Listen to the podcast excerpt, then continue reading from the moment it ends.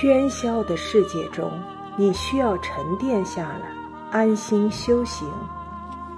欢迎收听《人生是一场修行》，作者高金国，演播西村斜阳。一，把自己恢复到童年，就干净了。国学大师南怀瑾说。真正的修养是把自己恢复到儿童阶段的活泼天真，那就干净了。人的一生有两个时段是最干净的，一个是出生之后，一个是临死之前。童年很干净，因为我们不谙世事，经历一世浑浊。临死之时，很多人会幡然悔悟，此生不过如此。又何必斤斤计较？放下了，想开了，自然就干净了。童年是干净的，可它究竟因何而干净？仅仅是因为少不更事吗？好像并非如此。在成人的世界，有时候我们很快乐，却没有尊严，所以我们笑着笑着就哭了；也有的时候，我们有尊严。却失去了快乐。童年对大多数人来说是一生中的唯一，在这个时期，既有发自内心的快乐，又有源于内心的尊严。有尊严的快乐，有快乐的尊严，成就了无可替代的童年。可以平淡，但请保持快乐。你肯定很讨厌汽车喇叭。它毫无韵律感可言，是一种讨厌的噪音。甚至本来你的心情很好，因为一连串冒犯你的喇叭声，心情就变糟了。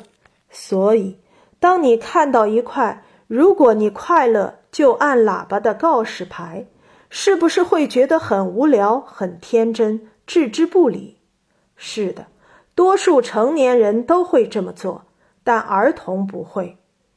美国励志大师威尔·鲍温就给我们讲了这么一个故事。这个故事告诉我们，人只有在干净的时候，才会相信那些看似单纯的约定。而他的故事也证明了我们的认知：人最干净的时期只有两个，一个是童年，一个是死亡之前。该说的那块告示牌了。威尔·鲍温看到的这块牌子立在一条通往海边的公路边上，不远处就是度假胜地。不用问，这条公路上的车辆大多是为了度假而来。威尔·鲍温经常走那条公路，好几次看见那块粗糙的牌子，他并不在意。或许这是某个人的突发奇想，或许是恶作剧。或许只是某个人太无聊了。总之，看到那块写着“如果你快乐就按喇叭”的牌子，他没有照做，不按喇叭。不仅他，似乎大多数司机都是如此。有一天，他开车拉着孩子路过那块牌子，这一次他心情很好，看到牌子后无意识地按响了喇叭。孩子问：“怎么了？”前面有东西吗？爸爸说：“没有，我只是看到了一块写着‘如果你快乐就按喇叭’的牌子。”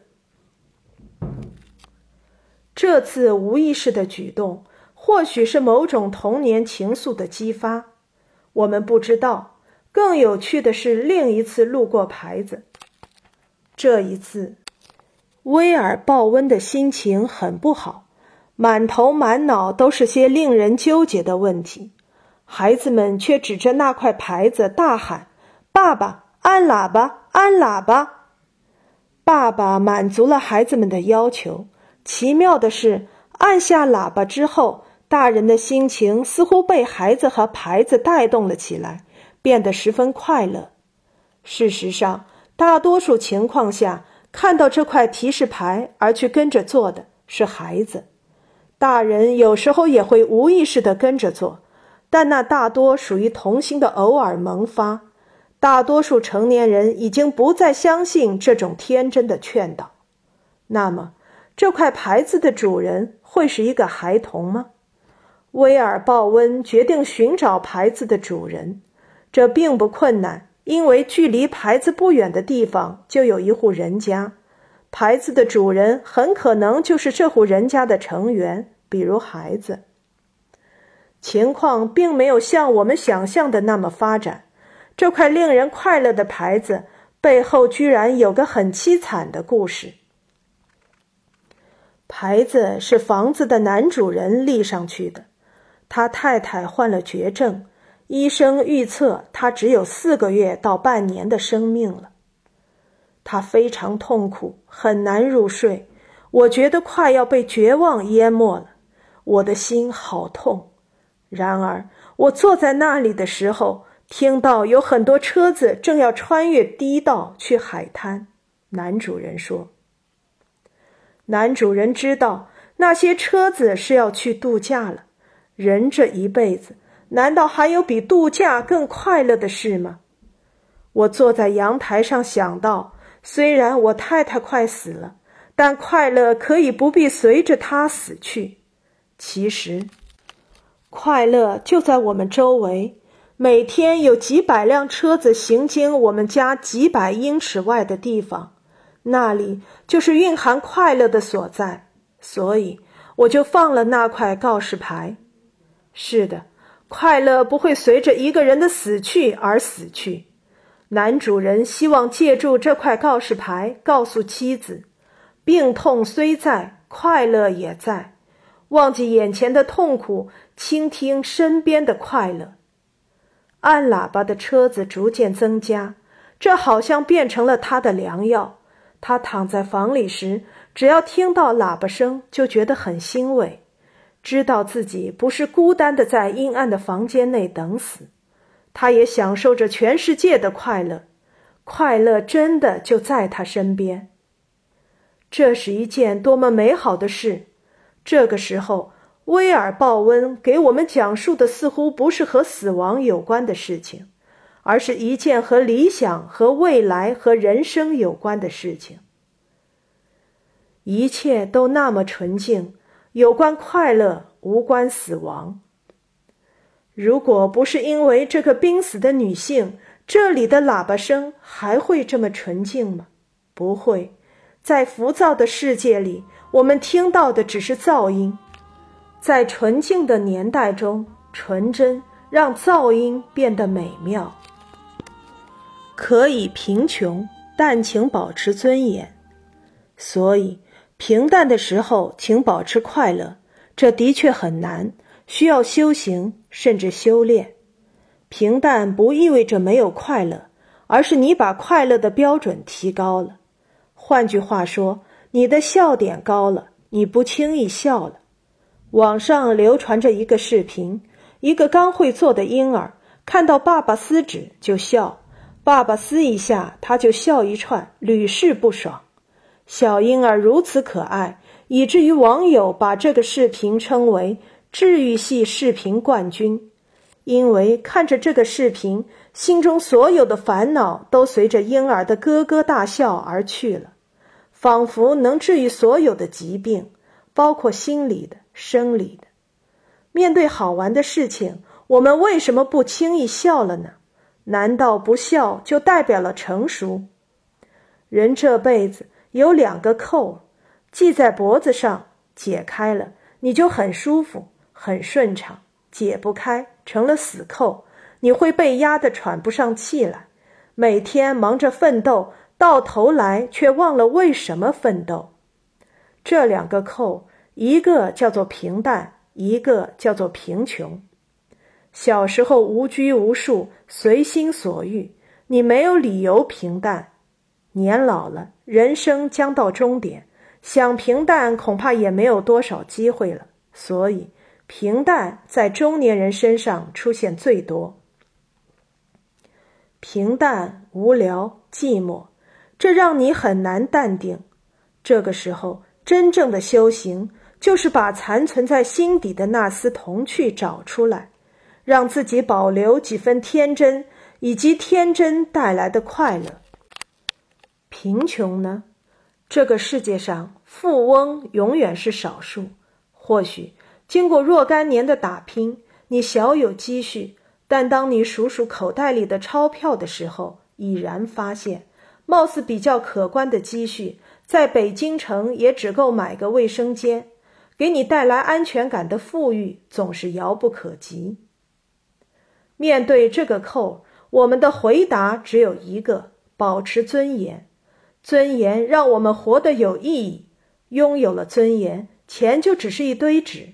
如果一个人把贫穷和尊严一同抛弃，他的此生就注定无法修行。还是讲一个来自美帝的故事吧。美帝有千般万般不是，但有一点值得反思：我们有些人为了富裕失去了尊严，他们有些人贫穷着却没丢掉尊严。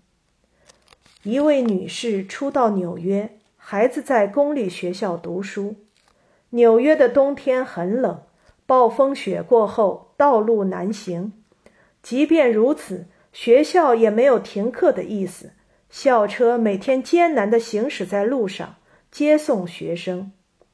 女士很不理解，干脆停课多好。最终，她拨打了学校的电话，建议在这种恶劣天气下停课。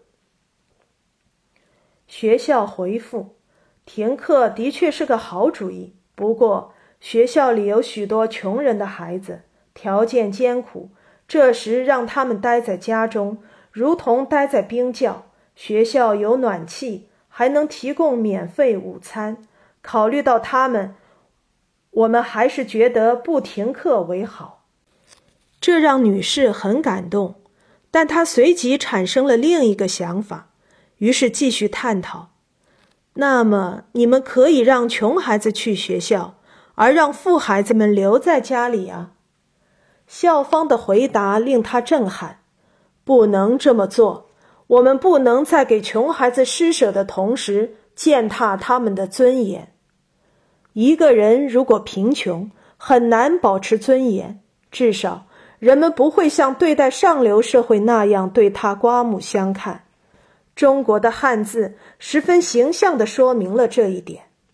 穷的繁体字是“穷”，上面一个“学”，下面一个鞠躬的“躬”。意思是，人如果穷了，腰都直不起来，整天弓着腰躲在雪里，没脸见人。这个繁体字映射了我国的一个传统思维：人穷了就没有尊严。这或许也是对的，因为在我们的人生经历中，会发现过无数个因为贫穷而丧失尊严的例子。但这种尊严。是一种外来的尊严，并非内心的尊严。一个人如果贫穷，即便得不到外来的尊严，同样可以保持内心的尊严。如果连内心的尊严都失去，那他的人生恐怕就极失败了。我们的修行就是要找回这种内心的尊严，无论你是贫穷还是富有。